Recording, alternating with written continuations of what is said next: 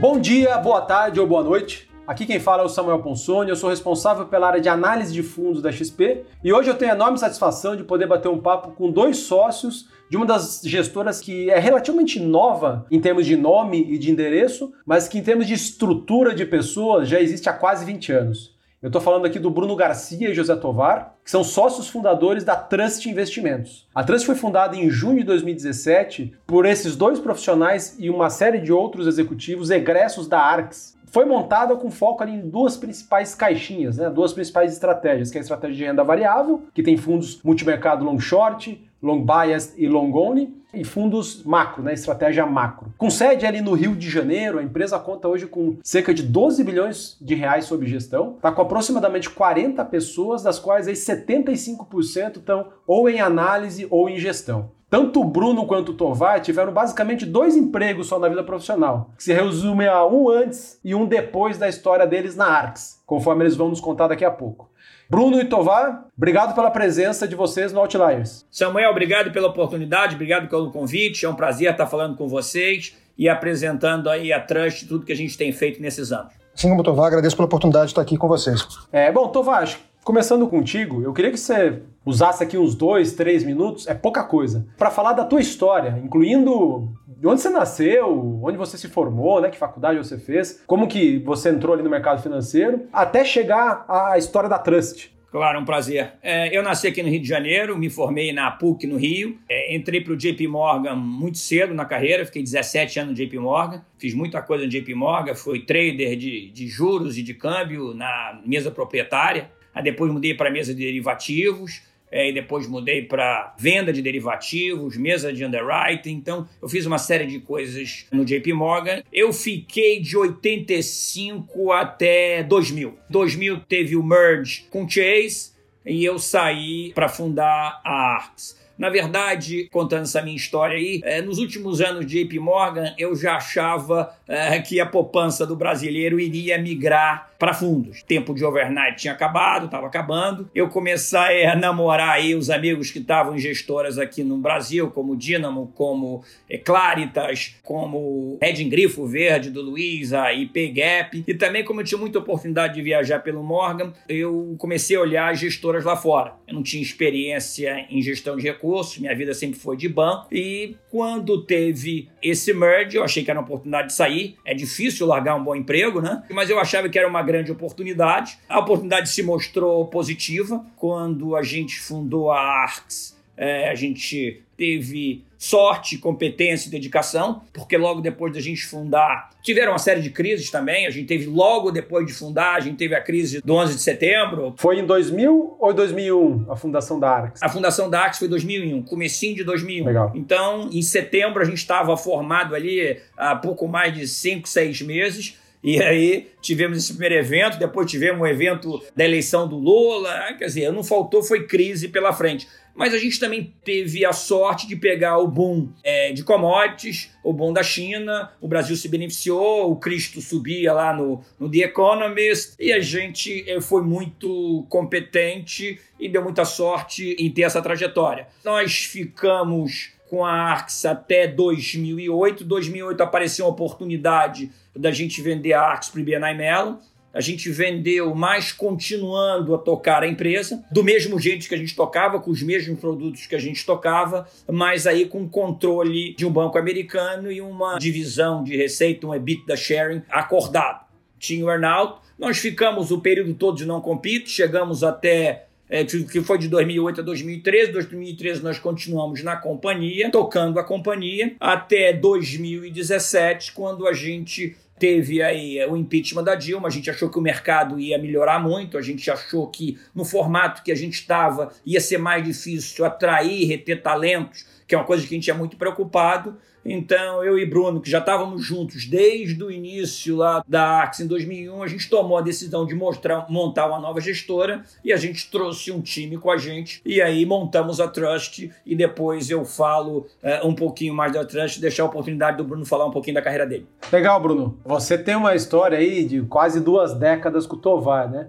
Como contar essa mesma história aí dos olhos da gestão, do gestor? Sou carioca também e sempre vim no Rio de Janeiro. Acho que a sorte de nunca ter que sair né, do Rio de Janeiro. Fiz PUC, é, Engenharia Elétrica e Engenharia de Sistemas. Comecei minha carreira no Opportunities, lá em 98. Na área de ações já, desde Na o área de risco, né? Comecei como analista de risco, né? Que foi, acho que, uma grande escola e acho que é um diferencial até hoje, né? Que você olhar para as coisas sob um prisma de preservação de capital de um prisma de risco, né? Acho que à medida que a gente vai conversar, você vai ver que em vários momentos da história da empresa isso foi bastante importante, né? Em sequência, fui para a Arx, né? No começo da Arx, 2001, na fundação, né? Permaneci desde então trabalhando com, junto com o Tovar é, nesse projeto Arx e Trust, que na verdade é um projeto muito parecido um com o outro. Diga uma coisa, Bruno. Você, quando foi para a Arx, você era bem novo, né? E você não tinha experiência com equities ainda, com renda variável. Quem era o gestor lá no comecinho? O Carlos Eduardo Ramos, que era, que era um sócio nosso, aprendi muito com ele, gosto muito dele. E essa migração que eu fiz é, de uma carreira é, mais ligada a risco foi feita bem no começo da Arx. Né? Desde que eu entrei na Arx, eu já entrei com essa missão de estruturar a área de risco e fazer migração para a gestão. Uma vez que eu deixei tudo pronto na área de risco operacional, middle office, eu comecei a fazer migração.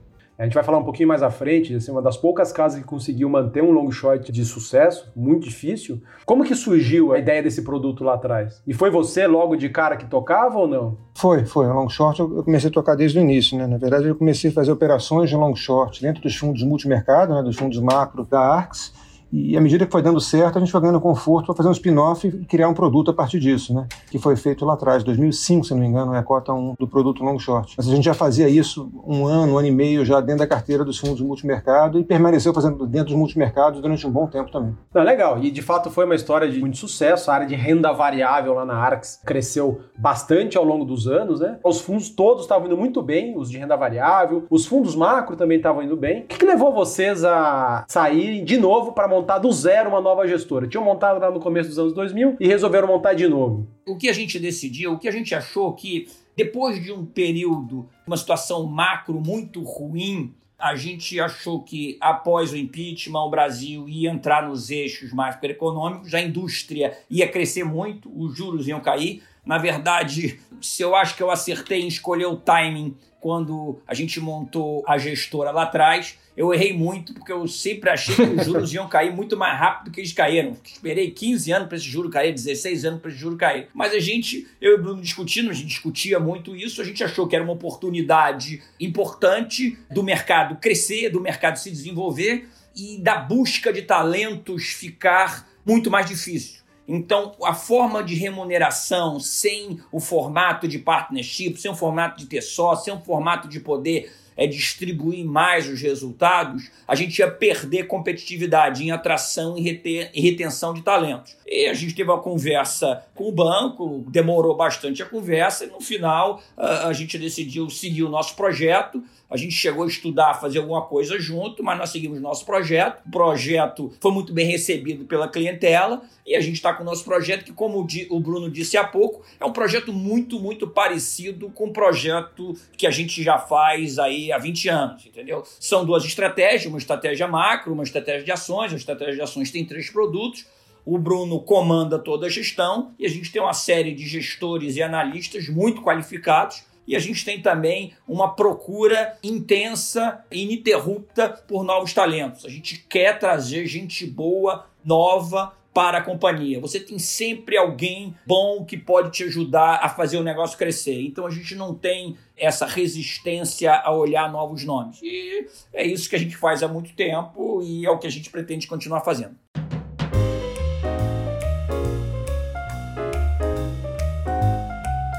Vocês aí têm uma série de crises, você, Tovar, até bem mais crises do que o Bruno aí na, na, na, bagagem, né? Quais foram as duas principais crises pelas quais você passou, as crises que te marcaram?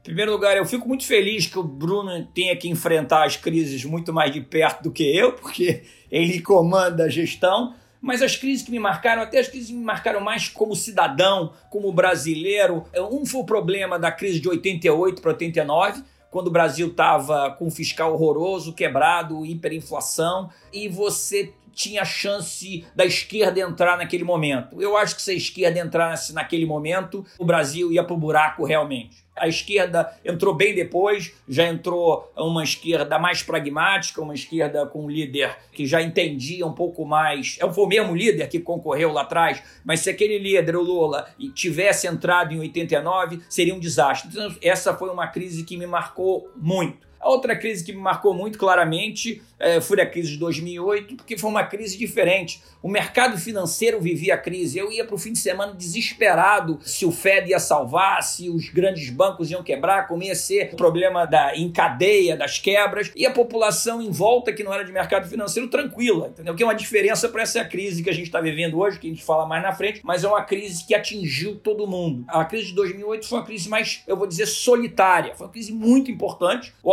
outcome foi bom, tem suas consequências, mas foi uma crise que eu acho que quem não era de mercado financeiro não viu o meteoro que passou pertinho da gente é, e graças a Deus o curso foi corrigido. Bruno, e para você aí, aí falando mais na mesa mesmo, né, com a barriga no balcão ali, na gestão, quais foram aí as duas principais crises que te marcaram? Então, quer dizer, as duas mais importantes, vamos botar assim, né? E a primeira delas, eu não tinha tanta experiência, que foi 2002, né? A pré-eleição do Lula, né? Eu achei que foi um aprendizado muito grande e foi uma crise, quer dizer, é muito importante. E eu pude aprender algumas coisas, eu pude observar algumas coisas, né? Quer dizer, acho que a primeira lição que ficou é, é a importância da liquidez, né? O que a gente viu acontecendo no mercado de títulos públicos, o governo tendo que fazer leilões com desados muito altos, uma descorrelação muito grande entre o preço dos títulos públicos derivativos, é um negócio que assustava bastante a gente, né? A gente viu o mercado de cupom cambial subindo absurdamente, a gente viu é, bancos tradicionais tradicionais é quebrando, né, por conta de, de posições em, em, cupom cambial, que eram posições bastante líquidas na época. A gente viu o mercado acionário também tendo uma performance bastante discrepante no primeiro e no segundo momento. Então, assim, acho que foi uma crise muito importante e foi a primeira experiência que eu tive com uma crise é, muito grande. Né? Eu estava na Arcos ali no começo e eu pude acompanhar bastante, pude atuar bastante. Né? A gente fez operações interessantes também, comprando títulos públicos e swapando para o CDI, conseguindo ganhar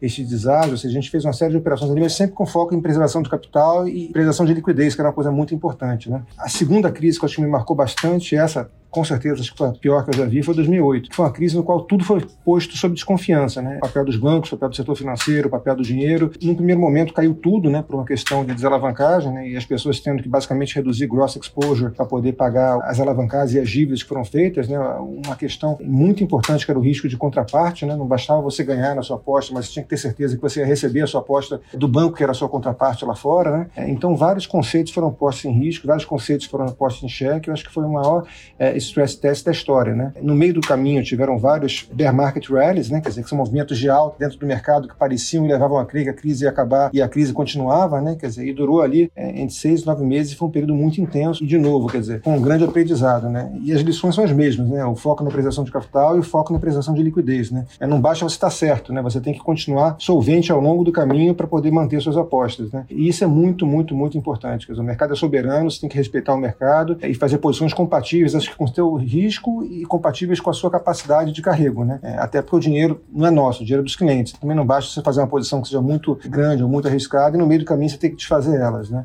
Mas eu botaria essas duas crises como as mais importantes. Né? 2002 foi aprendizado, assim, foi a primeira crise importante que eu estava na mesa e vendo as coisas acontecerem. E em 2008 foi mais intensa, com certeza. Ô Bruno, deixa eu te perguntar, qual foi o maior erro de gestão que você já cometeu? Você conseguiria enumerar um grande erro ou não? Sim, claro. Quer dizer, a gente tem erros de gestão que são feitos em função de parametrizações erradas ou de overconfidence, né? Você tem uma confiança muito grande e você ser egoísta e você não respeitar o mercado. Então, assim, eu acho que a vantagem ou a desvantagem acho que é a vantagem né, de você estar no mercado há muito tempo, e a gente está nisso há mais de 20 anos, é você ter cometido vários erros ao longo da sua história e ter aprendido com eles. Né? Quer dizer, eu acho que o maior erro que a gente pode cometer é cometer o erro pela segunda vez, o mesmo erro pela segunda vez. Né? E a gente tem que aprender. Né? Então, assim, já concentrei muito portfólio e tive problema com isso, já investi em coisas líquidas, quer dizer, não consegui sair, acho que 2008 foi um exemplo disso. A gente tinha uma carteira que não era não, nem tanto concentrada em coisas líquidas, mas assim, o, o prêmio de liquidez ficou muito importante, deu para ver, é, especialmente em ações, a dificuldade que era você conseguir carregar uma carteira com todo mundo tendo resgate, você tendo que vender ações ao mesmo tempo que todo mundo e as coisas saindo da racionalidade, né? A questão dos heads também, né? Dizer, às vezes o melhor head é você desfazer a posição, não é você tentar arrumar uma coisa que teoricamente faça um contraponto, porque na hora que você precisa, os heads funcionam na maior parte das vezes contra você, né? É, traps, né? Quer dizer, acho que a gente já caiu em inúmeros value traps, eu já consegui perder mais do que 100% em uma ação, né? Que é uma coisa bizarra, né? Value trap é aquela ação que tá, caiu pra caramba, você fala, pô, tem valor aqui, ela tá descontada. Mas é uma armadilha, porque tem que Perfeito. valer pouco mesmo porque a empresa é ruim. Perfeito, exatamente. Boa parte do velho trap tem a ver com você é, é, focar muito nos aspectos quantitativos, né? O Excel, a planilha aceita qualquer coisa, né?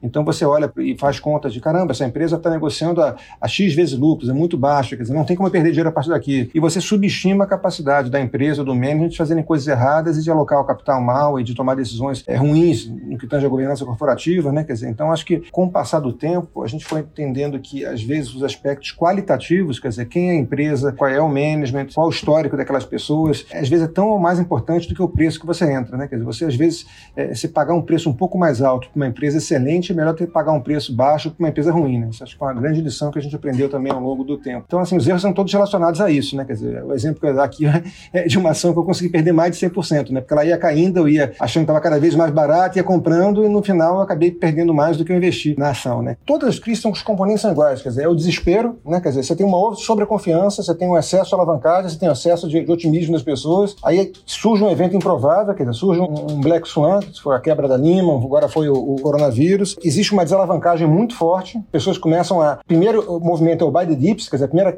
queda. Você, as pessoas usam para entrar. você quer dizer aqui no mundo dos fundos, né? Dos gestores, é desfazendo posições e fazendo caixa. É, porque geralmente antes da crise é, um, é, uma competição de quem é mais corajoso, né? E você pega o Brasil é exatamente isso, né? Quer dizer, é uma competição de quem tomava mais risco, né? Quem comprava ação mais líquida, mais arriscada, aceita o lock-up, faça o IPO, coisa e tal. O gross exposure dos fundos lá fora, nos prime brokers americanos, era absurdo de alto. Só para quem não entende, o gross exposure é a exposição total. Soma todas as posições compradas, vendidas e soma, né? Per perfeito, exatamente. Quanto maior, né? mais, mais arriscado o fundo está, correto? Perfeito, porque geralmente as crises vêm no momento que o mercado está em euforia, né? Quer dizer, o mercado não espera que exista um risco nenhum no curto prazo, aparente, né? E geralmente o mercado passou por um processo de fear of missing out, né? Quer dizer, os investidores é, que estavam mais retraídos ou estavam mais cautelosos e não estavam participando da festa, né? Do oba-oba, né? Olhavam para o seu vizinho e falavam: caramba, meu vizinho está ganhando ação, meu vizinho comprou, todo mundo comprando bolsa, todo mundo ganhando, ganhando fundo imobiliário, ganhando crédito, então aquele oba-oba tremendo, as pessoas é, desistem de ser cautelosas né? As pessoas entram com uma alocação de risco, na maior parte das vezes, maior do que elas têm,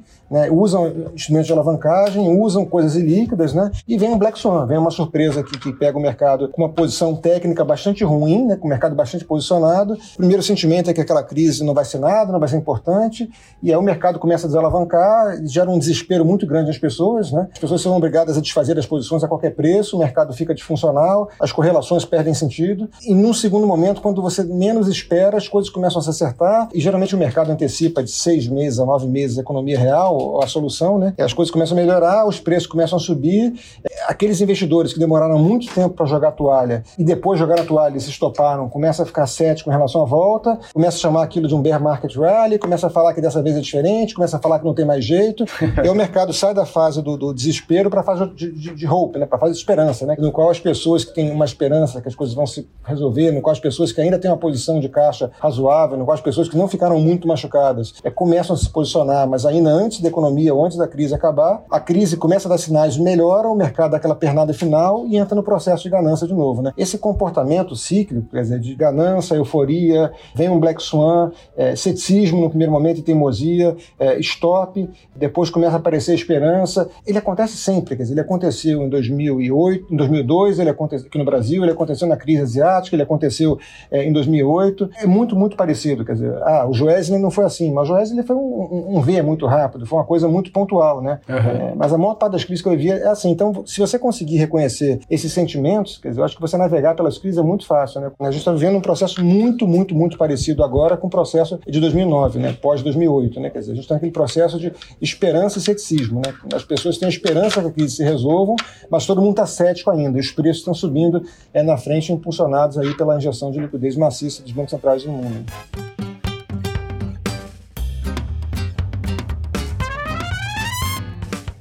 Essas crises todas, seja, seja os impactos na vida pessoal ou na vida profissional, né, no estilo de gestão, acabaram fazendo com que vocês tivessem especificidades, né, tivessem ali preferências, costumes, hábitos, vícios. Com base nisso, Tovar, uma pergunta aqui mais filosófica, pegando todo esse tempo teu trabalhando junto com o Bruno, essas diferentes experiências como sócio, como executivo, como sócio de novo, como empreendedor, quais são os pilares da Trust? Então, é, eu acho que uma das coisas que a gente mais valoriza na Trust, no projeto todo, Trust, é dedicação, hard work, adaptação às mudanças. Se você pega como era a nossa vida no início da Arx, a nossa concorrência no início da Arx, a nossa concorrência no início da Arx era um CDI, um CDI cruel.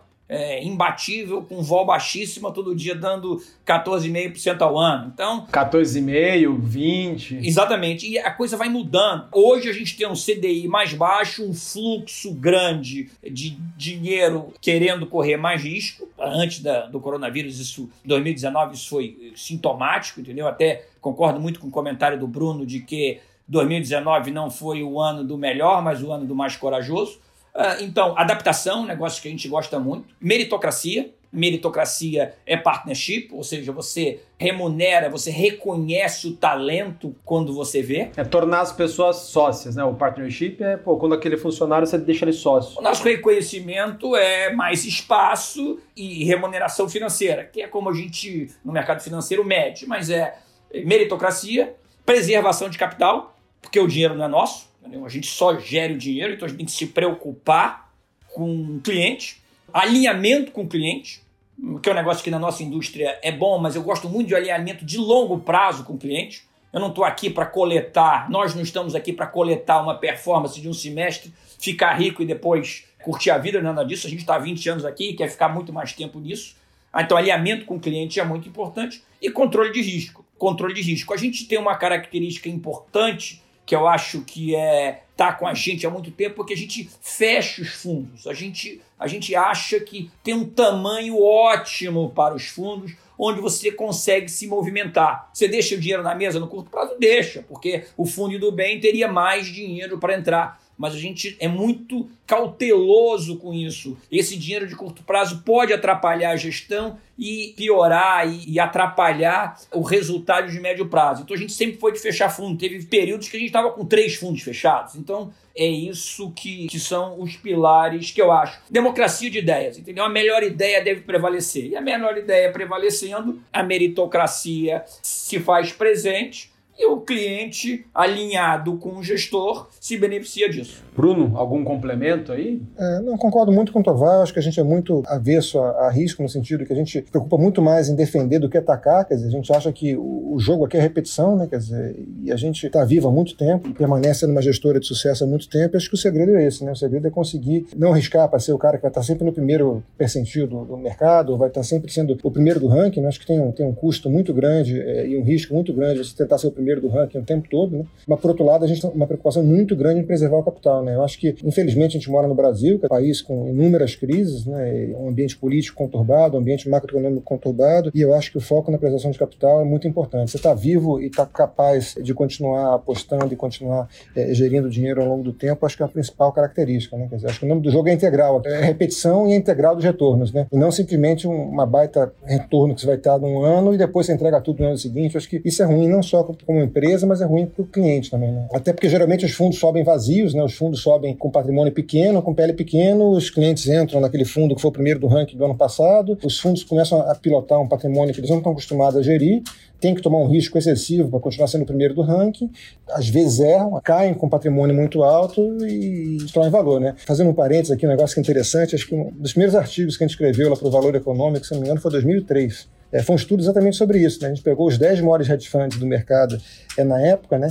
e comparou o retorno que eles tiveram da cota. Né? Então, os fundos renderam, sei lá, na média 160% CDI, com os retornos que o dinheiro teve nos fundos, né? o que pega aí aplicação por aplicação e faz a média ponderada do retorno das aplicações. Né? E deu abaixo do CDI, foi uma coisa que marcou muito a gente na época. Né? A gente falou: caramba, cara, os fundos geraram valor. Eu me lembro, Bruno, me lembro que a gente fez a conta várias vezes, porque o resultado era tão contraintuitivo que você falava: não é possível que esteja certo, vamos fazer de novo. É, eu achava que que era pior, né? Mas assim, a magnitude da piora foi muito grande, né? E mostra um pouquinho desse comportamento, né? Eu acho que o investidor, infelizmente, ele premia muito mais o primeiro do ranking nos últimos seis meses do que o cara que é mais consistente, né? Quando, na verdade, no Brasil, e acho que no mundo todo, o nome do jogo é consistência, né? Tentando resumir aqui, a principal característica nossa é a preservação de capital e consistência. Acho que pegando essa parte de pilares, características de vocês, o que, que na opinião de vocês, são os, os dois ou três principais diferenciais da Trust com relação aos, aos concorrentes para os quais o investidor deveria se atentar? Deixar essa para o Tovar, ele é o cara mais, mais marqueteiro, mais comercial.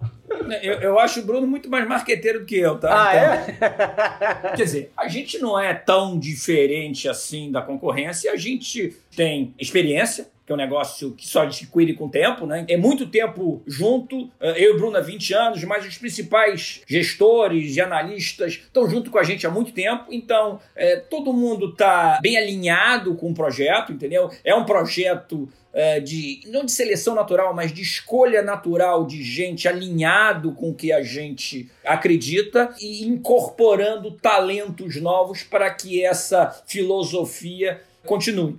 A gente tem um time muito bom, é, um time de análise muito bom. A gente tem um certo diferencial que é a gente gosta de unir a gestão bottom-up de ações, gestão micro de ações, com a gestão macro, ou seja, essa combinação, principalmente num país emergente, é, faz com que a gente consiga, é, na nossa opinião, escolher melhor.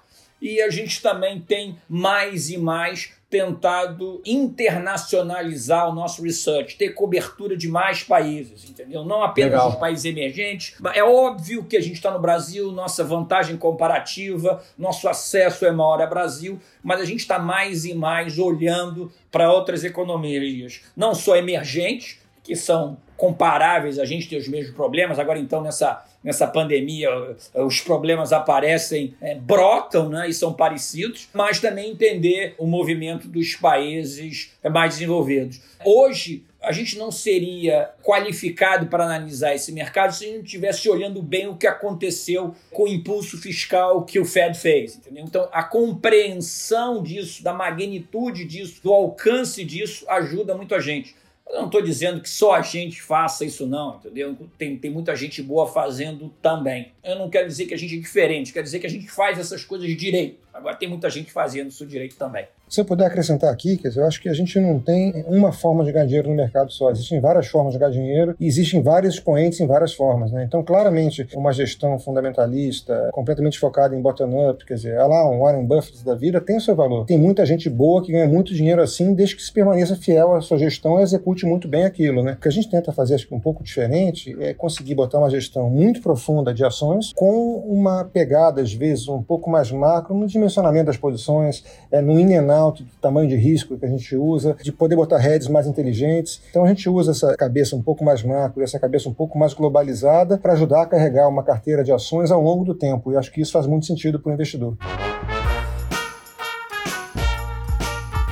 queria falar da estratégia dos fundos da casa. Hoje, basicamente, me ajuda aí, Tova, tem duas grandes áreas, né? Que é a área macro, que tem ali um fundo é, multimercado de. Podemos dizer que ele é de média volatilidade? A gente tem dois blocos de produtos, né? O bloco macro, que tem um produto, que é um produto de mid-vol. É um produto... Tem de previdência também, né? É, mas assim, a mesma estratégia. A gente tem o formato previdência mas tá para as duas estratégias, para a estratégia macro e para a estratégia micro. Mas falando da estratégia macro, é uma estratégia de mid-vol, é uma estratégia de preservação de capital. É óbvio que a gente corre risco, é óbvio que a gente quer maximizar esse resultado e a gente tem aí já muita experiência uh, no assunto. Esse produto até foi, está é, indo bem esse ano, porque a gente já estava preocupado com a, a, valorização de uma série de ativos, então a gente entrou, a, entrou na crise menos posicionado do que a concorrência, aquela concorrência que a gente viu muito corajosa em 2019. Mas eu vou deixar essa parte para o Bruno. E no outro bloco a gente tem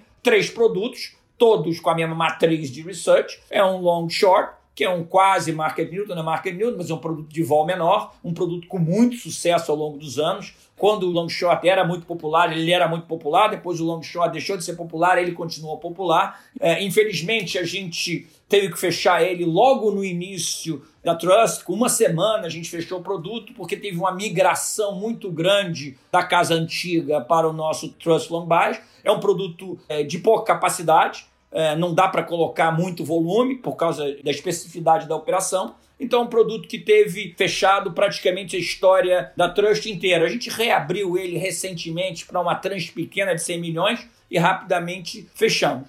O segundo produto é o Long Bias, que é um produto que tem, além do long and short, tem um tamanho de net exposure que oscila bastante. A exposição líquida dele, ou seja, quando ele está liquidamente comprado, oscila bastante. E também esse produto tem características de fazer hedges. Eu acho que nessa crise o produto saiu de forma espetacular Eu não gosto muito de, dizer, de elogiar muito performance, que todo dia tem uma cota, né? Mas a performance tem sido espetacular, porque os heads que o time de gestão tem colocado protegeu bem. muito. Entendeu? Então foram uma série de heads. A gente até brincava que a gente não queria o compromisso de dar dois terços da alta e um terço da baixa. A gente está muito melhor do que isso nesse momento, mas muito melhor do que isso nesse momento. E é um produto que oscila bastante, é bastante ágil, mas o core dele é ter um net long e um, e um long and short, com alguns hedge. O último produto é um clássico de long only, é um produto que só tem ações.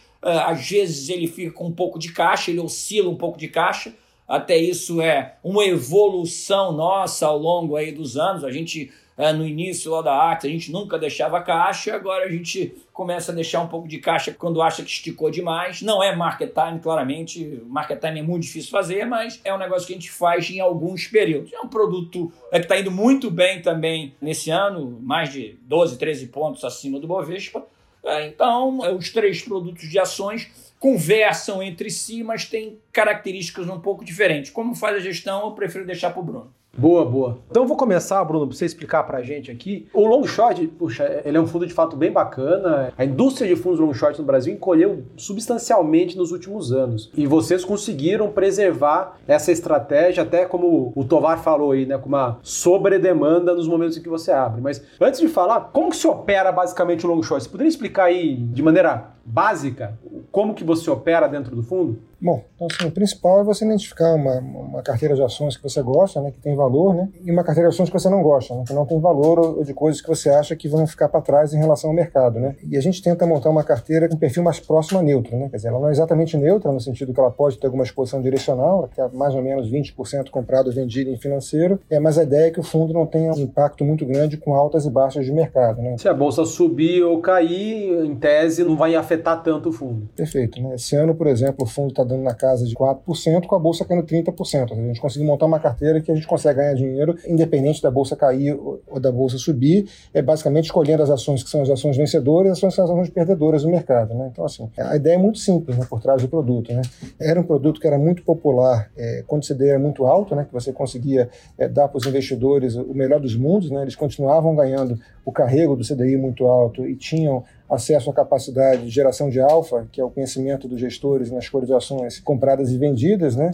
Por conta disso, essa indústria teve um boom ali nos anos é, 2004, 5, 6, 7, 8, né? aquele boom de IPOs, muita coisa nova vindo, muitas oportunidades, o CDI ainda muito alto, então foi um período bastante interessante para essa indústria. Né? Apareceram vários players novos no mercado né? e essa indústria foi meio que uma sanfona. Né? Ela veio crescendo é, muito rapidamente, caindo muito rapidamente ao longo dos anos. Né? A crise de 2008, 2009 foi terrível para a indústria, a indústria escolheu bastante depois. É, depois, em 2014, 2015, o mercado também sofreu bastante e eu acho que, na maior parte das vezes, é porque os gestores têm uma dificuldade muito grande de operar com uma carteira mais neutra. Né? Eu acho que boa parte dos gestores que vieram para a escola long short e que deram errado são gestores que, que são gestores naturalmente de, de, de long only, né? produtos de comprado. Né? Isso ia ser minha pergunta, é justamente é assim, o que, que você fez, vocês aí, né, você e o time, o que vocês fizeram de diferente ao longo desses anos todos para conseguir manter a estratégia não só viva, né, mas muito bem, é, captando, performando? Então, e, e, sendo muito sincero com você, é a estratégia mais difícil das três, né? Quer dizer, eu acho que entre a gestão de long only, de fundo de ações direcional, gestão de long buys, long short, long short disparado a pior, né? E eu brinco falando que sempre a partir de agora vai ser muito complicado você rentabilizar, vai ser muito complicado você fazer, seja porque o mercado está muito competitivo, porque as coisas estão acontecendo de forma muito rápida. O produto em si é muito difícil, você tem que rodar ele o tempo todo com uma carteira comprada grande, uma carteira vendida grande também, que seria um gross exposure alto para você compensar e você gerar risco suficiente para você performar, né? Lembrando que o produto larga de uma taxa negativa de aproximadamente 3, 3,5%, né? Porque tem, tem a taxa de administração, tem que pagar aluguel, tem que pagar custos, também. Então é um produto que é caro, é, larga de alguma coisa próxima a CDI menos 3 ou CDI menos 4, agora com CDI indo para próximo de 2, você vai largar com uma cota negativa no ano, né? E basicamente você tem que comer essa diferença fazendo uma grande carteira comprada, uma grande carteira vendida que tem que convergir no curto prazo, né? E essa é uma outra característica que você tem também, quer dizer, não basta você acertar é que uma ação é muito boa, de alguma forma você tem que conseguir ganhar na travessia também, né? Então isso é uma coisa que eu acho que a gente fez muito bem, acho que é uma das principais características do produto, que é conseguir achar uma carteira de ações que é muito boa para o longo prazo, mas conseguir dimensioná-la de uma forma muito boa também no curto prazo, ou seja, se eu tenho uma empresa que eu gosto muito, é, mas que está passando por um vento a favor muito grande, está passando por um resultado operacional muito forte, por um macro muito forte, está passando por notícias muito boas no curto prazo, eu vou ter uma posição maior nessas empresas né, e concentrar mais as alocações. Hoje, por exemplo, a gente está bastante comprado em empresas que ganham com varejo online, né, que são empresas que a gente já gosta bastante da tese e estão se beneficiando bastante do lockdown que está acontecendo. Então, é um exemplo de, um, de uma união do que a gente gosta no longo prazo com vento a favor de curto prazo. Né? E, por outro lado, empresas que a gente gosta e tem um vento contra, né, que estão passando por um momento operacional difícil, a gente até compra, mas compra com uma posição muito menor. Né? Então, o que a gente tenta fazer é otimizar e balancear o tamanho das posições de uma forma diferente do fundo long only para tentar capturar esse caminho de uma forma melhor, né, mais eficiente. Né? Não é simplesmente montar uma carteira, vender índice ou vender uma outra carteira e ficar parado. Quer dizer, eu acho que a movimentação ao longo do mês, a movimentação ao longo do tempo, você reduzir em momentos de euforia, você comprar em momentos que o mercado está muito ruim, ou você comprar pré eventos, né? Eventos é uma coisa muito importante desse produto, né? Divulgação de resultados, por exemplo. Perfeito, né? Quer dizer, e momentos operacionais, quer dizer, acho que é uma característica que a gente teve é de não só comprar uma carteira que deu muito certo, mas conseguir dimensionar o tamanho dessa carteira de uma forma eficiente ao longo do tempo. Acho que esse foi o principal, eh, se é que existe um segredo, o principal edge do produto, o principal diferencial que a gente teve do produto ao longo do tempo. Ô Bruno, é, que é o objetivo de retorno desse fundo aí? Olhando agora como o CDI+, né? O, o percentual do CDI morreu, não sei se morreu para sempre, mas por hora deixou de fazer sentido. É, então a gente, a gente, sempre olhou como CDI né? Porque na verdade você tem um, um gross comprado um gross vendido que vai te dar um delta entre a carteira comprada e a delta carteira vendida. Então, se você supor que você ganhe é, 10% na cota do produto entre a carteira comprada e a carteira vendida, você vai descontar entre 3% e 4% de taxas e custos, e você vai tirar performance, é, você vai chegar a um número de CDI mais 4, CDI mais 5, né? Que é mais ou menos que o produto do ano passado, né? Então, assim, acho que esse seria a nossa tentativa, né? Quer dizer, é óbvio que tem anos que são muito difíceis e muito complicados, né? Se for pegar desde 2005, se não me, ou 2004, se eu não me engano, tiveram dois anos no qual a gente não bateu o CDI, né? É, mas quando você compõe o retorno ao longo do tempo, você vê que o produto deu mais ou menos isso, você vê mais 4, você mais 5. E ao longo do tempo, longo prazo, eu sei que isso é uma coisa que os gestores não necessariamente gostam de falar, de se comprometer, mas qual que é a vol esperada desse fundo ao longo do tempo? Mas é, ele teve uma vol entre 2% e 3%, se eu não me engano, eu posso estar enganado, até porque não é um parâmetro que a gente usa para a gestão do produto, né? Quer dizer, o que a gente usa para a gestão do produto é, é, é o gross exposure dele, né? Que geralmente oscila entre 80% e 100%, né? O total seja, comprado em ações mais o total perfeito, vendido. Né? Perfeito, perfeito, né? Então, assim, na verdade a gente opera com, com, com gross exposure nesse nível e a vol vai ser resultante do, do, dos erros e acertos do produto com esse nível de gross exposure, né? E, e acho que assim, o long short, como você mesmo falou, é o fundo mais difícil de gerir, né? Não é à toa que restaram pouquíssimos aí no Brasil. E aí quando você vai para o long bias, como que funciona? E aí já também emendando a carteira do long only, né? Tem o trust long bias, tem o trust valor, que é só comprado em ações. Como pegar essa cabeça de um pouco mais de giro, de olhar as empresas mais no curto, médio prazo e casar o mesmo gestor, o mesmo Bruno, ter que olhar lá para os próximos dois, três anos, que é o horizonte de investimentos, ou até mais, do valor, junto com o long bias. Como que você modula a tua cabeça ali olhando esses três produtos o tempo todo? Então, é, é, que eu não acho que existe uma diferença tão grande de horizonte de investimento nesses produtos. Quer dizer, é, é, óbvio que no long short você faz operações adicionais com horizonte de investimento mais curto. O que eu quero dizer com isso? Existe um backbook de ações que a gente gosta na carteira da empresa, né? E são aquelas 8 a 10 ações que a gente conhece muito e tem uma convicção muito grande e que elas vão estar nas toda a estratégia de ações do produto, né, ou da casa. Quer dizer, não dá para você gostar da ação XYZ e ela está num produto e não está na outra. Né? Então ele está presente em todos os produtos. O que eu acho que a gente faz no caso do long short é complementar essa carteira estrutural é, que a gente tem de ações que a gente gosta, compradas e vendidas, com algumas oportunidades, alguns pares de curto prazo, com algumas estratégias é, com viés um pouco mais curtos, curto prazo, que a gente não bota elas nos produtos direcionais long only, né? Quer dizer, então, te diria que o long short tem um overlap muito grande, especialmente a carteira long dele, é, com a carteira do long bias e com a carteira do long only. É, em adição essa carteira que tem esse overlap grande, tem apostas com viés um pouco mais curtos que você decidiu fazer é, nesse produto, apostas especialmente de valor relativo, né? E não tem espaço para fazer apostas de valor relativo no caso do long only, no caso do valor, né? É uma discussão constante que a gente tem aqui dentro, né? Da necessidade e se agrega ou não ter um long short na casa, né? Quer dizer, eu acho assim que, depois de pensar muito a respeito, acho que tem uma vantagem sim, quer dizer, você fica esperto, né? Você fica sharp, né? Você fica é, ligado, né? Quer dizer, eu acho que é muito cômodo para um gestor, é, isso acontece muito nos produtos com perfil de long only, quer dizer, essa empresa está barata, essa empresa daqui a três anos vai arrebentar e eu vou comprar e não vou me ater a detalhes de curto prazo que são ruídos, né? Quer dizer, o noticiário de curto prazo se acompanha com menos intensidade. Exatamente, né? E você atribui qualquer tipo de coisa de curto prazo como sendo um ruído, né? E eu acho que, infelizmente, a gente mora num país emergente, a gente mora num país que é absolutamente insignificante em termos de tamanho de investimento do PIB mundial, né? Acho que, sei lá, as ações brasileiras representam quase meio por cento do PIB mundial, nada, né? Então, você olhar para o que está acontecendo lá fora, olhar para o que está acontecendo para o ambiente macro, olhar para o que está acontecendo é, para notícias específicas para a empresa, tentar olhar um pouquinho do momento das coisas, te mantém afiado, né? Quer dizer, e você consegue dimensionar as posições de forma muito mais interessante, né? E eu acho que esse é um diferencial não só do long short, mas é um diferencial da casa, né? Eu acho que a gente dimensiona as posições bem. Ter o long short acho que te mantém mais afiado, te mantém mais ligado, te mantém mais obrigado a tomar cuidados com o que está acontecendo não só no longo prazo, né, que é o cerne da alocação global nossa de ações, né, mas também no curto prazo. Né? Então, acho que o long short ajuda nesse sentido. Né? Podemos dizer que o long bias é uma evolução do long short? Sim, com certeza, com certeza. Inclusive, é o produto que me dá mais prazer de fazer gestão, né? porque é um produto que a gente fica mais livre possível. Né? Enquanto no long short a gente tem uma exposição a alfa, basicamente, né, e faz basicamente aumento e diminuições de uma carteira de ações. No long only, a gente permanece ali é, boa parte do tempo 100% comprado, 90%, mas assim, é, tem muito poucas variáveis, não consegue fazer short, não consegue fazer um market time eficiente. O long bias é nosso cheque em branco, né, quer dizer, é onde que a gente consegue exercitar a nossa capacidade de análise de uma forma mais eficiente. Né? A gente consegue comprar uma carteira de ações, a gente consegue fazer operações de long short, a gente consegue fazer hedges no mercado de dólar, no mercado de juros, no mercado de commodities, a gente consegue mandar o caixa lá para fora fora fazer operações de arbitragem é, em ações lá fora, em países diferentes. A gente usou muito isso ao longo dessa crise. A gente conseguiu jogar um pedaço grande do produto lá para fora e pegou uma boa parte da recuperação via ações de tecnologia americana. A gente fez apostas de valor relativo, sei lá, de Alemanha contra mercados emergentes que estão sofrendo muito com a crise. Então, acho que o Long Bias é um produto que me dá muita ferramenta, né? E me dá muita margem de manobra para poder agregar valor ao longo do tempo, né? E quando você pega uma janela de retorno longa, a gente consegue ver isso claramente, né? O Sharp do produto, eu acho que é o melhor Sharp da casa, no sentido que a gente gente conseguiu carregar uma carteira de ações que foi muito boa ao longo do tempo, e esses movimentos que a gente fez de dimensionamento de redes permitiram que essa carteira tivesse uma volatilidade muito baixa ao longo do tempo, de que o Sharp, que é o retorno percebido ajustado ao risco do cliente, fosse um retorno muito bom. Né? Então eu botaria, como você descreveu, o long short é, num extremo como um produto que só entrega alfa, o long only, que é o valor, como um produto que você vai ter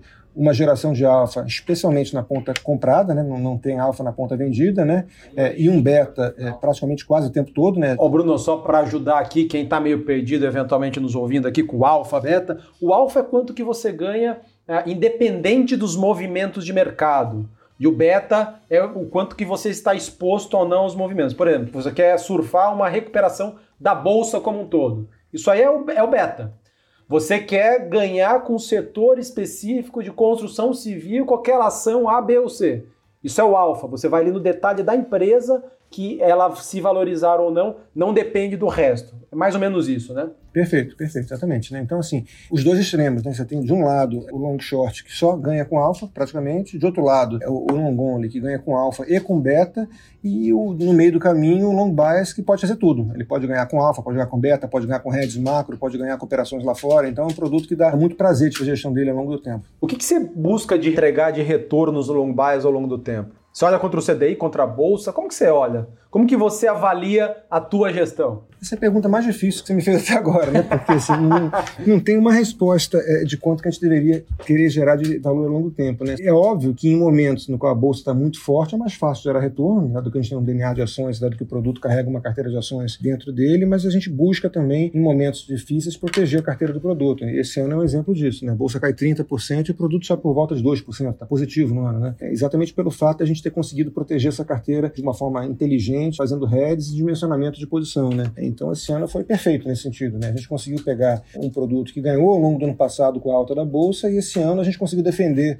a queda da bolsa e conseguiu entregar um retorno positivo para os cotistas, né? Então acho que isso é muito legal, né? É, se eu for pegar nos últimos 10 anos, se eu não me engano, e aí tem que para ver os 10 anos, a Trust tem 3 anos, você tem que pegar o histórico dele, eu lá olhar o histórico é, do que era o produto long bias é, da Arx, é, você vai chegar a um retorno torno próximo a 17% ao ano, né? uma vol de 8, se eu não me engano. Então, assim, teve um Sharp muito bom, como eu falei, né? E aí o long only, por exemplo, foi 23 com 20 de vol, quer dizer, então foi muito bom. 23 é melhor que 17, mas assim, o Sharp é pior, né? Especialmente porque nesses últimos 10 anos, sei lá, a bolsa deve ter subido 1 ou 2% ao ano, quer dizer, então contra um CDI de 10% ao ano, gerou um, carrego negativo de 8% ao ano, né? Quer dizer, se estar comprado em bolsa foi muito, muito ruim, né? O nosso long deu, sei lá, 23% ao ano, com a bolsa subindo 2% ao ano, digamos assim, ele deu 20% ao ano a mais do que a bolsa, foi muito bom. E o long bias, mesmo com a bolsa dando 2% e o CDI dando 10%, ou seja, tudo que você botou em bolsa foi ruim, né? Porque queimou, né? É, você abdicou de CDI para comprar bolsa, ainda assim o produto conseguiu dar quase 17% ao ano, né? É, eu acho legal. Como que é a presença de ações internacionais nesses portfólios aí, no long short, no long base?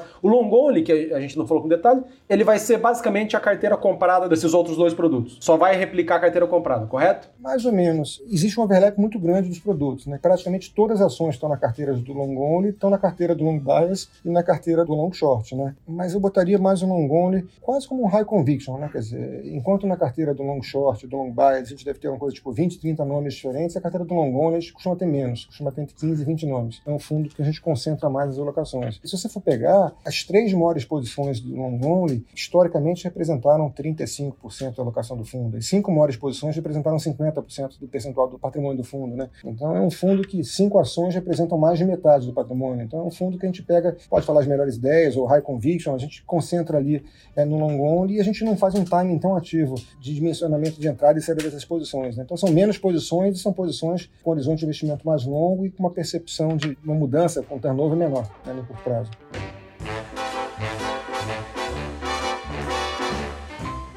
Vocês começaram na empresa, montaram um time, captaram recursos, continuam captando. Como que você monta a carteira? Você fica sentado ali o tempo todo do lado da área macro? Obviamente que agora não está dando para sentar do lado, né? Porque não pode. Mas em tempos comuns, como que é essa troca de informação aí e como que o macro influencia o long only, por exemplo? Acho que você falou talvez fazer um pouco mais de caixa, menos de caixa, não sei. Como que é essa interação? Existem reuniões diárias, né, entre as equipes de renda variável e as equipes macro, né? E como você falou, quer dizer, é, são duas bancadas, uma do lado da outra, né? Então a gente trabalha dois, três metros de distância um do outro. Mas uma bancada fica dois metros da outra e as pessoas ficam um metro de distância entre cada uma, entre cada bancada, né? Então assim, é muito próximo. E são poucas pessoas, quer dizer, a gente tem uma interação muito boa, a gente conversa muito, a gente acompanha as notícias juntos, a gente faz reuniões conjuntas, então assim, assim, é, eu acho que é uma união bem legal e bem favorável. Quer dizer, eu acho que assim, o grande desafio que eu tenho como gestor, e acho que todo mundo passa por isso, é a alocação marginal do tempo, né? especialmente nessa pandemia. Se você for olhar para a situação agora, a gente está discutindo é, economia americana, está discutindo a doença, a evolução da doença lá fora, está discutindo a evolução da doença na Europa, pacote do Banco Central Europeu, está discutindo é, países emergentes, está discutindo crise política brasileira, está discutindo macroeconomia no Brasil, está discutindo é, resultado de empresas no Brasil, está discutindo carteira de ações americanas. Então, é importante você conseguir separar também o ruído né, do sinal mais importante também, né? É, e isso, assim, você pergunta como é que você faz isso? Eu não sei, quer dizer, é, é tentativa e erro, né? O que a gente tenta fazer é buscar simetrias, né? E isso vale para tudo, né? Tanto para gestão macro quanto para gestão micro, né? Buscar oportunidades no qual a gente acha que tem um diferencial de entendimento em relação ao mercado e que você tenha mais para ganhar do que para perder, né? E você dimensiona isso de uma forma que seja coerente com o seu horizonte de investimento, coerente com o seu ambiente de risco e a vida que segue, né? Isso é muito legal fazer, quer dizer, e eu estou me sentindo muito animado muito empolgado em poder é, tentar juntar um pouco esse lado micro, né? Que foi um lado que a gente sempre fez muito bem, né? É, com o lado macro. Eu acho que assim, ter um DNA de long short, ter um DNA de operar com vol controlado e ter preservação de capital, está sendo muito legal na gestão do long bias, porque está permitindo que a gente consiga parametrizar muito bem os riscos do produto, parametrizar muito bem as perdas, é, não ser teimoso, é, ver valores relativos, quer dizer, no fundo, o long bias tem feito grandes long shorts, né? A gente quando compra uma carteira é, de bolsa lá fora, operações de tecnologia nos Estados Unidos, uma carteira de bolsa na Alemanha, compramos ações em Israel, é, vendemos ações no México, vendemos ações na Indonésia, na Índia, né? Isso é tudo uma visão de valor relativo, né? Quer dizer, num mundo pós-pandemia, aqueles países que têm governos é, com uma capacidade de reação maior, seja porque tem um espaço fiscal maior, uma credibilidade maior, é, instituições mais fortes, vão sair da crise antes e mais fortes daqueles governos que são ruins. Então, quando você pensa em países emergentes, acho que, infelizmente, na maior parte das vezes, eles estão respondendo essa crise de uma forma muito ruim, né? É, é, o caso do Brasil, mas é o caso do México, é o caso da África do Sul, é o caso de uma série de outros países. Né? Então, assim, a gente conseguir identificar é, essas forças e fraquezas e conseguir fazer operações de valores relativos tem agregado muito para a gente. Né? E mesmo entre ativos, né? você pega e você compara, quer dizer, o valuation é, ou o prêmio de risco que tem embutido na curva de juros com o prêmio de risco que tem embutido em ações. Você compara é, o valor do real com o valor de outras moedas emergentes. No fundo, investimento é uma arte de comparação de valores relativos, não é isso? E não importa se você vai long ou long short. Né? Mas assim, para saber se uma coisa está barata ou está cara, você tem que perguntar, está barato ou está caro em relação a quê? E em momentos como era no final do ano como foi no começo desse ano, está barato era muito complicado, né? Porque estava tudo caro, né? Então assim, está barato entre as coisas caras, né? Quer dizer, e agora está barato entre as coisas baratas, né? Então assim, eu acho que essa visão relativa das coisas é muito importante. E ter vindo de uma escola de risco e ter vindo de uma escola de long short faz com que a gente consiga fazer uma gestão muito melhor do ponto de vista de risco e retorno no long bias do que na minha opinião, gestores que vieram de uma escola long Eu acho que gestores que vieram de uma escola long é, são gestores que têm uma tolerância a risco muito alta, então uma percepção de que tudo é ruído, uma percepção de que no final a bolsa sobe sempre.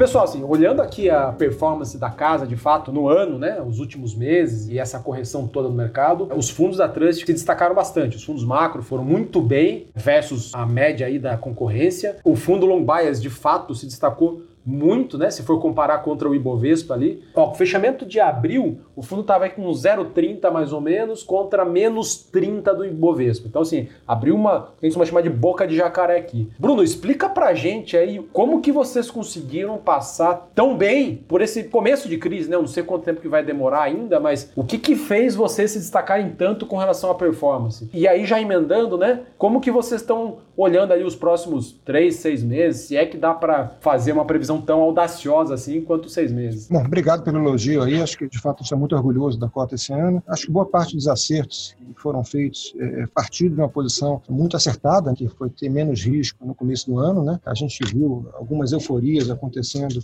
em vários mercados ao longo de 2019 e começo de 2020 que deixaram a gente um pouco incomodados, né? A gente já falou sobre isso em alguns momentos ao longo dessa gravação aqui, mas era um campeonato que era mais corajoso e pessoas tomando risco de uma forma muito ruim, né? É, não mencionando corretamente o risco. Então a gente estava um pouco mais preocupado, até o trigger que a gente achava que fosse usar para correção do mercado poderia ser eleição americana, poderia ser qualquer outra coisa é, vinda lá de fora, mas o fato é que depois de 11 a 12 anos de expansão ininterrupta e posições técnicas muito ruins, tanto no Brasil quanto lá fora, a gente achava que o mercado estava suscetível a uma realização, né? que veio pelo coronavírus. Então a gente entrou na crise com uma cabeça um pouco mais cautelosa, a gente teve a capacidade de reagir muito bem no começo, né? a gente conseguiu reduzir ainda mais as posições no começo e a gente não caiu na armadilha de comprar cedo, né? Eu acho que boa parte dos gestores ou investidores ou pessoas físicas tiveram essa tendência, né? Quer dizer, como o mercado ao longo dos 10 anos era um mercado de buy the dips, né? Toda vez que caía você comprava e dava muito certo, né? Eu acho que dessa vez demorou muito tempo e acho que o fato de a gente ter visto e operado muito bem as crises de 2008 ajudou muito a gente. Né? A gente viu umas semelhanças no começo do processo muito importantes entre essa crise e a crise de 2008. A gente viu correlações sendo quebradas,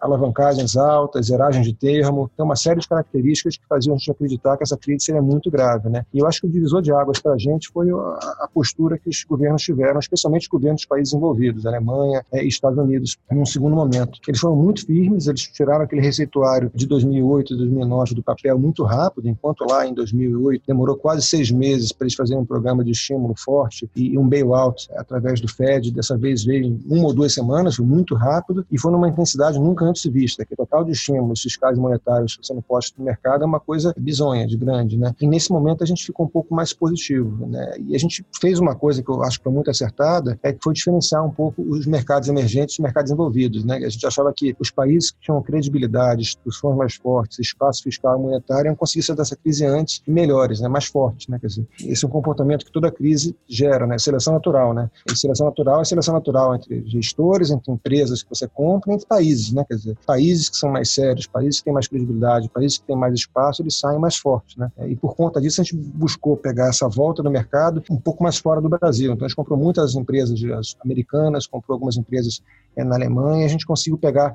essa pernada de recuperação do mercado com uma carteira bem maior do que a carteira que a gente caiu, né? A gente caiu com uma carteira, diria, pequena e subiu com uma carteira quase cheia, né? E para complementar, a gente fez alguns hedges que eu considero bastante inteligentes, que não são nem hedges, são mais alocações, né? Eu acho que o, a posição comprada em dólar e vendida em real é o maior exemplo disso, né? A gente está passando por um movimento aí secular de queda de juros no Brasil, a gente tem um estoque de poupança de quase 7 trilhões de reais em CDI, né? Boa parte disso está em CDI, que à medida que o CDI vai caindo, vai tornando cada vez menos atrativo, e acho que o investidor brasileiro tem um home bias muito grande, né? O investidor brasileiro está com muito do seu patrimônio investido dentro do Brasil, né? Esse é o home bias, né? Você tender a sempre alocar mais no seu próprio país. Perfeito, né? Quer dizer, é um Que até, Bruno, tem uma explicação histórica para esse juros gigantesco que a gente Sim. teve por 30 anos, né? Sim, mas quando você pega mercados como Chile, Argentina, México, são mercados no qual um pedaço importante da alocação dos ricos, das pessoas com poupança, está sendo feita fora do país, e aqui no Brasil não, né? E a explicação foi o que o Tovar falou, é muito CDI alto por muito tempo, né? Então essa mudança muda secular, né? E assim como esse CDI baixo impulsionou os fundos imobiliários, os papéis de crédito isentos, a bolsa para cima, ele impulsiona o dólar para cima também, porque o custo de oportunidade de estar comprado em real é muito baixo. Então a gente vem com uma cabeça mais negativa para o real há um bom tempo, né? E acho que o long bias conseguiu surfar bem esse cenário porque a gente conseguiu cair com uma carteira muito baixa, voltar com uma carteira cheia, principalmente nos mercados desenvolvidos, e ter uma posição comprada em dólar ao longo de praticamente todo ano, que ajudou bastante a gente na alocação do fundo. Tiveram alguns movimentos pontuais que a gente fez, tomada em juros, vendido em juros, vendido em mercados emergentes lá fora, que ajudaram bastante. A nossa seleção, a nossa alocação, nomes específicos, foi muito bem também. A gente já carrega um bom tempo papéis ligados a e-commerce, Magazine Luiza, é, Mercado Livre. A gestão alfa foi muito boa.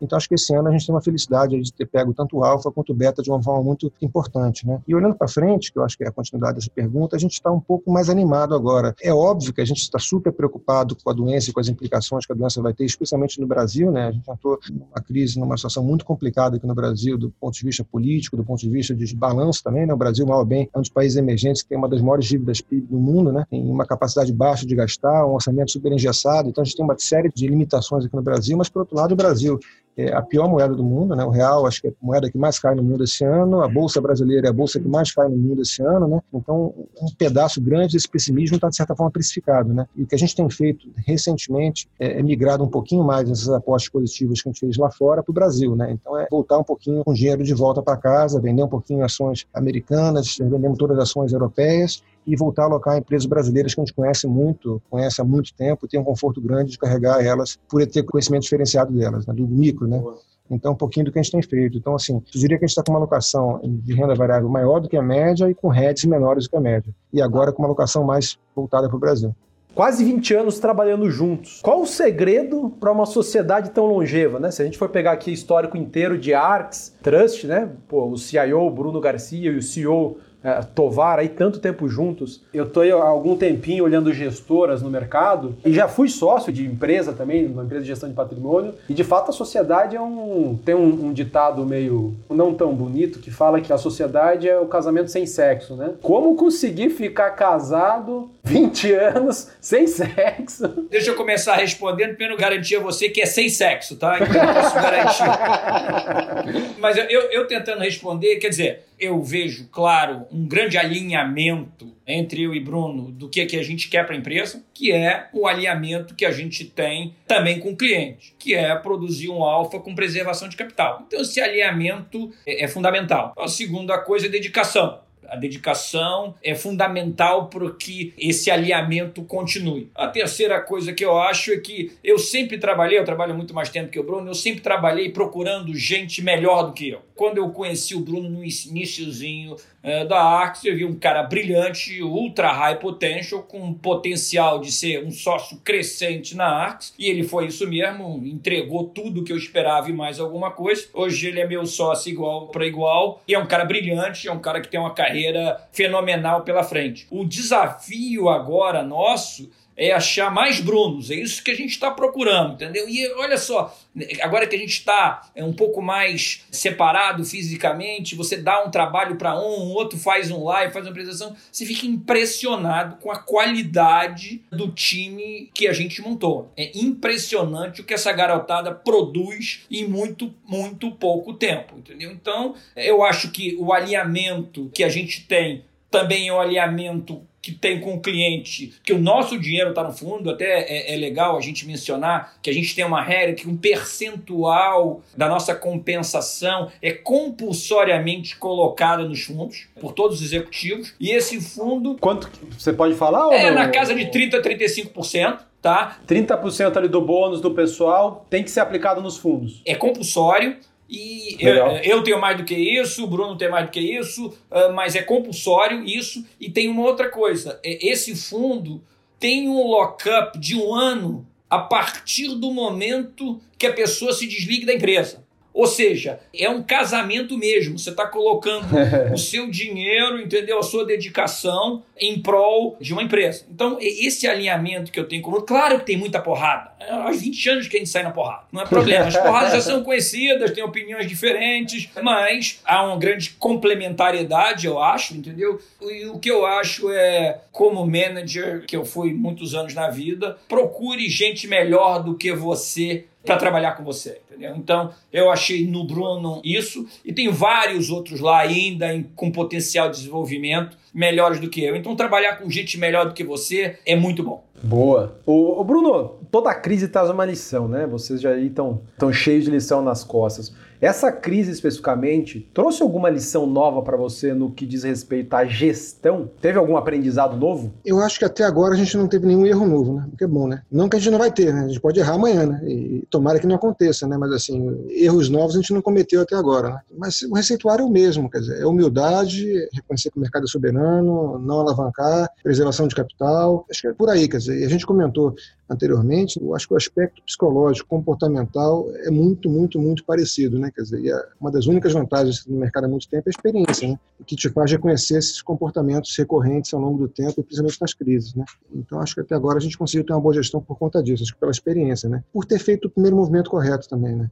Eu acho que você entrar na crise com uma carteira ruim é muito difícil você consertar. Se a gente tivesse entrado na crise muito animado, sei lá, 100% comprado em todos os produtos, com uma cabeça que era uma marolinha, ia ser muito mais complicado para a gente mudar de opinião. Né? Acho que a gente está com uma cabeça mais cautelosa, que facilitou bastante. Eu concordo muito com o Bruno nas lições que a crise deu para a gente. Eu acho que a gente não fez nenhum erro novo que foi maravilhoso. Mas essa crise, primeiro, valoriza uma coisa que a gente estima muito, que é o poder de adaptação. A gente tem que se adaptar, a gente tem que se adaptar à vida nova. Então, quanto mais rápido a gente se adaptar, é, mais eficiente a gente vai ser. E uma coisa que me surpreendeu muito, eu sempre ouvi essa brincadeira, ah, que quando a maré baixar, vamos ver quem tá no. A maré baixou e a gente conseguiu ver de uma forma diferente uma série de talentos, pessoas que a gente já reconhecia na empresa, mas uma série de talentos aparecendo de uma forma surpreendente. Gente que era já reconhecida, tinha seu espaço, mas que explodiu na crise pegou carências, pegou estudo do vírus, pegou estudo estatístico e, e, desenvolveu isso. E hoje são pessoas muito vidas dentro da empresa. O afloramento de talentos aí é uma lição muito legal que a gente está tendo. Para isso, claro, precisa você focar em recrutamento. A gente usa muitas e muitas horas entrevistando gente, escolhendo gente, mas quando a maré baixa, você vê que tem uns talentos surpreendentes na casa. Isso, para mim, é extremamente recompensante. Que dicas que vocês dariam para o investidor selecionando fundos de renda variável? Quais são os principais pontos que você avaliaria? O que eu acho que é o ponto primordial é qual é a experiência do time e como o time se comportou ao longo de um período grande. Não só um período de bonança, mas um período de crise também. Olhar só a bonança, você olha o mais corajoso. Então, a gestão tem que ter pelo menos 10 anos para ser uma gestão respeitada. Tudo bem, 7 anos, 8 anos, mas tem que ter tempo para ter atravessado ciclos. O que a gente viu nesses últimos anos é sempre ciclos muito curtos, recuperações em V, quando caía, comprava, que, que dava certo. Então, eu acho que precisa de um espaço grande de tempo de gestão. A segunda coisa é entender a dinâmica da empresa, se está funcionando bem a dinâmica. Vou deixar o Bruno falar a parte mais técnica, mas também a dedicação do time. O time está alinhado, o time está dedicado.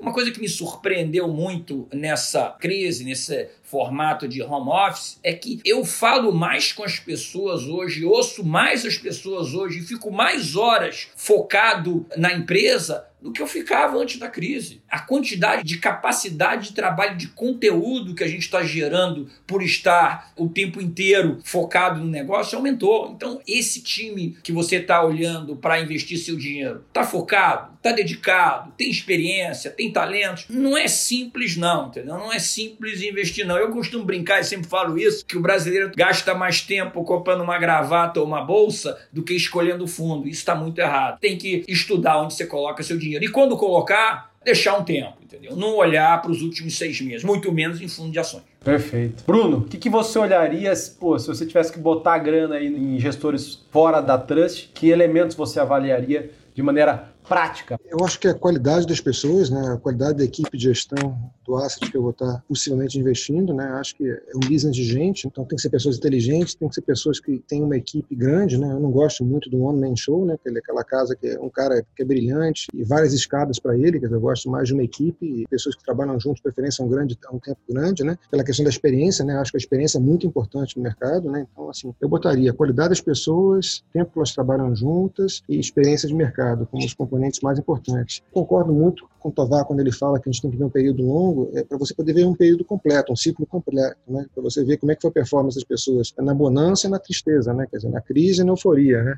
Porque tem casas que são muito boas em, vamos botar assim, atacar, tem casas que são muito boas em defender, mas eu acho que o grande lance é você pegar aquelas pessoas que conseguem se adaptar, né? eu acho que no mundo de investimentos, especialmente no Brasil, a capacidade de se adaptar é, é o que faz muita diferença, né? E o nosso ambiente no Brasil muda o tempo todo, né? Então, assim, gestores com muito tempo de estrada, gestores que souberam se adaptar, gestores que passaram por crises e bonanças, são gestores mais fortes, né? Mas agora que vocês falaram o que vocês olhariam, eu vou fazer aqui a última pergunta. Tovar, se você tivesse que escolher ali fundos multimercados ou fundos de ações, pode ser quanto você quiser, fora da Trust, em quais você investiria ou em quais você investe já? Não sei se você tem. Então, ele, ele acha que está me fazendo uma pegadinha, mas não está não, entendeu? Eu acho que o investidor tem que diversificar. Ele tem que diversificar. Claramente, a gente sabia, quando a gente montou a empresa e viu a, a trajetória da indústria, que haveria uma migração importante de gente de mesa proprietária para fundo. Então, tem uma série de talentos aí que chegaram na indústria, a concorrência aumentou, mas tem muitos nomes que a gente gosta. Eu gosto muito de Dynamo, gosto muito de Atmos, gosto muito de Equitas, gosto muito de Legacy, gosto muito de Verde, gosto muito de Sharp, que você mencionou aí. E eu estou esquecendo nomes, mas eu não acho que o cliente tem que colocar todo o dinheiro dele na Trust, não. Acho que ele tem que diversificar e colocar em outros gestores também. Boa, boa. Não fugiu da pergunta. E você, Bruno? Aí eu quero ouvir, hein? Eu admiro o pessoal da Dino, uma resposta que todo mundo admira, né? Quer dizer, todo gestor de equity. Mas pelo tempo que eles têm, pela consistência de retorno que eles têm também, né? A Atmos teve uma performance quer dizer, muito boa e acho que soube também